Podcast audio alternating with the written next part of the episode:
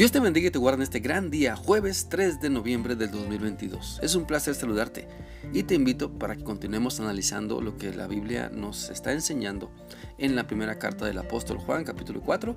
Hoy vamos a leer el versículo 3, el cual dice así. Y el espíritu que no confiese a Jesús no es de Dios sino del enemigo de Cristo. Ustedes ya han oído que el enemigo de Cristo viene y ya está en el mundo.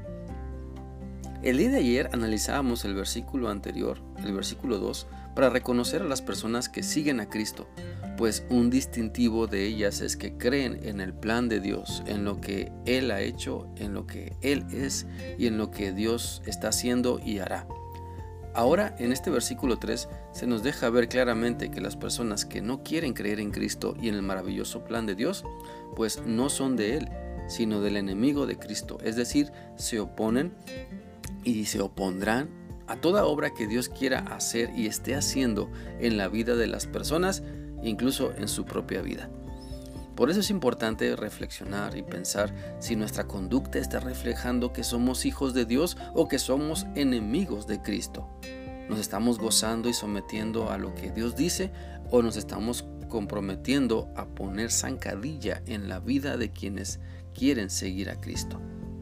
Cada uno de nosotros decide si queremos ser la bendición, la ayuda que otras personas necesitan para conocer a Cristo y entregarse por completo a Él, o si queremos ser la molestia, la monserga que les amargue la vida a otras personas simplemente porque no queremos someternos al plan divino que Dios nos muestra en la Biblia.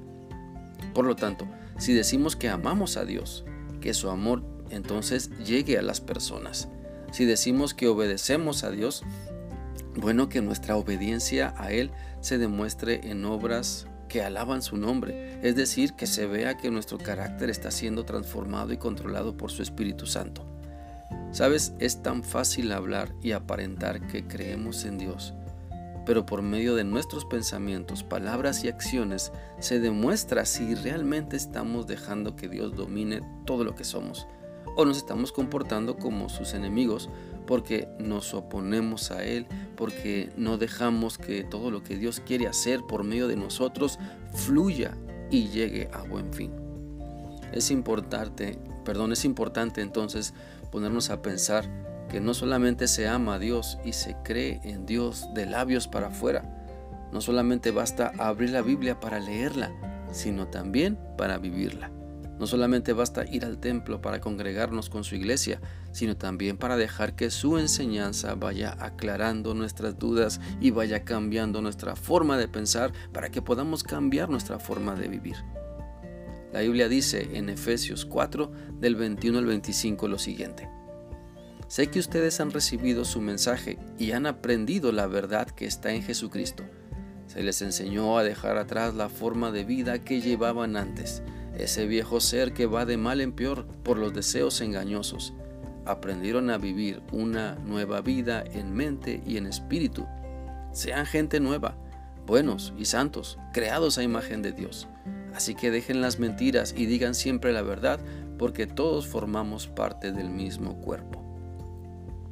Entonces la voluntad de Dios es que vivamos disfrutando su presencia que vivamos disfrutando su palabra, que vivamos disfrutando las bendiciones que nos da y los compromisos que quiere que tomemos. Es importante entonces nuestro alimento espiritual.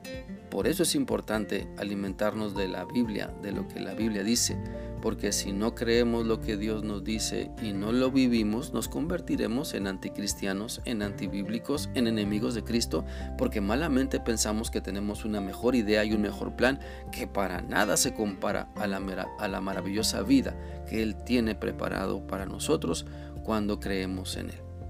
Entonces dejemos toda actitud que apunte a rebelarnos contra Dios y sus planes. Rechacemos ser enemigos de Cristo y obedezcamos sus enseñanzas y sigamos el buen ejemplo que siempre Él nos da y nos pide también que vivamos. Espero que esta reflexión sea útil para ti y que sigas analizando tus actitudes, tu temperamento, para obedecer fielmente a Dios y no comportarte como su enemigo. Que sigas teniendo un bendecido día. Dios te guarde. Hasta mañana.